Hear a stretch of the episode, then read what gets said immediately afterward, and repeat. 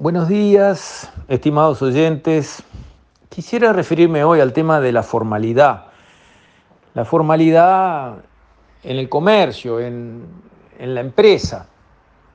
Uno puede vivir en el mundo formal, donde tiene su empresa registrada, inscripta, con un cartel a la calle y con todo en orden, o puede vivir en el mundo de la informalidad, o sea, todo trucho, todo escondido, todo este, sin factura, etcétera, etcétera. Esos son los extremos. Y lo que yo estoy notando, lo cual está mal, me apresuro a decirlo, es que en nuestro país la formalidad está castigada, está penalizada. Una pequeña anécdota, un mínimo, un mínimo comentario sobre la realidad.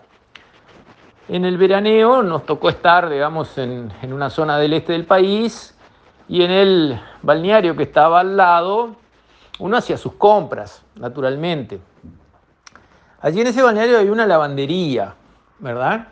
De la señora que estaba a cargo, re guapa, hacía su trabajo con sus pocas maquinitas allí, criaba a sus hijos. Eh, las máquinas estaban adentro de su propia casa, obviamente y trabajaba y trabajaba, pero había hecho lo posible por estar dentro de, la legalidad, ser formal, tenía un cartel, lavandería de fulana, teléfono, eh, tenía facturas, o sea, dentro de todo lo posible a esa, no, no pyme, micro, mini empresa, eh, ella trataba de estar en regla. La inspeccionaron cuatro veces. Una empresita que no existe, con reclamos, que esto no puede ser así, que esto tiene que ser así. Una carga que para una persona que apenas consigue hacer funcionar su pequeño negocio, con el que consigue mantener su familia, eh, también eh, con, adicionales, porque la señora sale a limpiar casas para que se vea que no le está sobrando nada de su lavandería. Este, ese acoso me parece que está mal dirigido, porque en el fondo lo que hace es discriminar en contra de quien trata de cumplir. Y está bueno que la gente trate de cumplir y esté formal.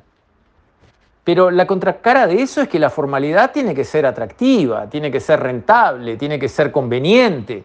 No puede ser que sea un castigo.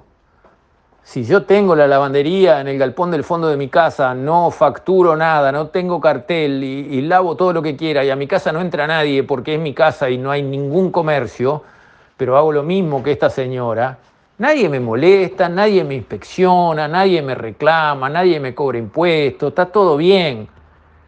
Ahora, si yo tengo un cartel en la puerta, así tenga un bolichito mínimo, ah, bueno, agarrate porque tenés cola de inspecciones que vienen a reclamarte de todo. No está bien, no está correcto, no está inteligente. No nos conviene organizar las cosas así. La formalidad debe ser premiada. ¿Por qué? Porque lo que premiamos progresa y lo que castigamos desaparece. Si castigamos la formalidad, vamos a tener cada vez menos formalidad. En cambio, si la premiamos, vamos a tener cada vez más formalidad. Porque así funciona el ser humano estímulos y desestímulos. Hoy en el Uruguay yo tengo la sensación de que estamos castigando la formalidad. Y eso no está bueno. Porque va a ser cada vez más difícil que alguien quiera estar formal. ¿Y tiene algún sentido eso? ¿Le sirve a la sociedad eso? ¿Y cómo debemos premiar la formalidad? Primero, aliviar totalmente la formalidad del costo burocrático de inscripciones, registros, formularios, firmas, todo lo demás. Segundo, aliviar la formalidad de los costos tributarios desmedidos que en algunos casos aplican. para las pequeñas empresas, para una lavandería donde la señora Agata saca un poco de plata para mantener a su familia y ni siquiera le alcanza porque tiene que salir a, a limpiar casas. ¿Qué impuestos se quieren cobrar ahí? A ver, ¿qué impuestos? En realidad en el mundo la mano viene de subsidiar a las pequeñas empresas para que se mantengan abiertas y le den de comer a una familia sin tener que ir con el sueldo ciudadano, la canasta, la asignación familiar, el MIDES y yo qué sé qué cosas más de regalo. Señora, ¿usted consigue bancar a todos esos gurises lavando ropa bien por usted? Héroe, genia, medalla y beso. ¿Qué más queremos pedir con una casita donde hay cuatro máquinas de lavar ropa? ¿Qué más? ¿Qué inspección de qué? ¿Por qué? ¿Buscando qué? Entonces, primero, trámites mínimos, un registro online en una página web, estoy acá, soy yo, existo, punto. Segundo, una patente de corso, paga un impuestito mínimo este, por año o una cuotita ínfima por mes y está todo pago. Está pago el IVA, está paga la renta, está pago todo lo habido y por haber, está todo pago. Con, con solo decir usted paga este mínimo dinerillo acá para que no le regalamos nada, pero tampoco la torturamos. Inspecciones, inspecciones. No, muchas gracias, no. Que gasten la fuerza inspectiva, que obviamente la tienen, porque si le van a inspeccionar a esta pobre señora en eh, un balneario perdido, eh, a ver qué está cumpliendo, fuerza inspectiva hay. Bueno, úsenla en otros lugares donde hay otras cosas que inspeccionar y otros resultados para conseguir, ¿de acuerdo? Y a su vez tratemos de darle a la formalidad algún premio, el SIGA, la famosa garantía estatal para los créditos. Y si esta señora quiere ir a conseguir un crédito, ¿será que se lo dan con SIDA? Ni soñar. Esa es la verdad, ni soñar, no le dan. No puede financiar una lavarropa nueva o cambiar las cuatro que ya están este, sonando a lata este, con líneas buenas, largas, a tasas convenientes, ningún regalo, pero tasas convenientes acordes a lo que cuesta la plata. La, cuesta, la plata en el mundo cuesta muy poco, pero cuando esta señora quiere ir a cambiar una lavarropa, cuesta mucho la plata. Bueno, ahí hay que trabajar para que haya un premio por la formalidad. Claro, si usted está escondido en el galpón del fondo y no tiene ninguna formalidad, no puede ir a pedir un crédito con garantía estatal SIGA. Pero si está formal, sí debería poder. ¿Y está funcionando eso?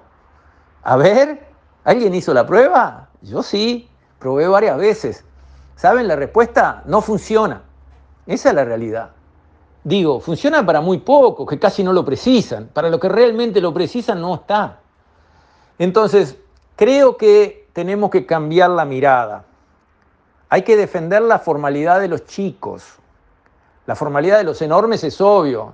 El, el Conrad, el Enjoy de Punta del Este va a ser formal, y claro que sí. Y sí, pero también si le aparecen demasiadas inspecciones va a levantar un tubo y va a llamar al ministro diciéndole, ministro, ¿qué estamos haciendo acá? ¿Qué está pasando esto? ¿Por qué no me dejan trabajar en paz? Y hay una capacidad de defensa de los grandes. Ahora, la señora que tiene cuatro máquinas para lavar ropa, ¿quién va a llamar si la acosan las inspecciones? Porque si no hacemos así, si no defendemos la formalidad de los chicos en este país, aliviándole la carga tributaria, bajándole los impuestos y dejándolos como un mínimo, un ficto, una patente de corso para trabajar y nada más, bien livianito y un poquito por año y nada más, y no los enloquecemos con facturas, con IVAs, con impuestos, con renta, con cosas, al final nos vamos a quedar con una sociedad partida en dos. Todos los informales que van a ser cada vez más y que no le van a pagar nada a nadie, que es lo peor, y los grandes completamente formales pero con el peso de defenderse a sí mismos. Eso no es justo, eso no es bueno, eso no es sano, eso no nos conviene como sociedad. Entonces yo apelo a las autoridades del país a que cambien la mirada y cambien la manera de trabajar, defendiendo a fondo y en forma real la formalidad de los chicos, ayudando a las empresas chiquititas, unipersonales a veces, a ser completamente formales sin que eso sea una tortura como es ahora. Con esto, estimados oyentes, me despido. Hasta mañana, si Dios quiere.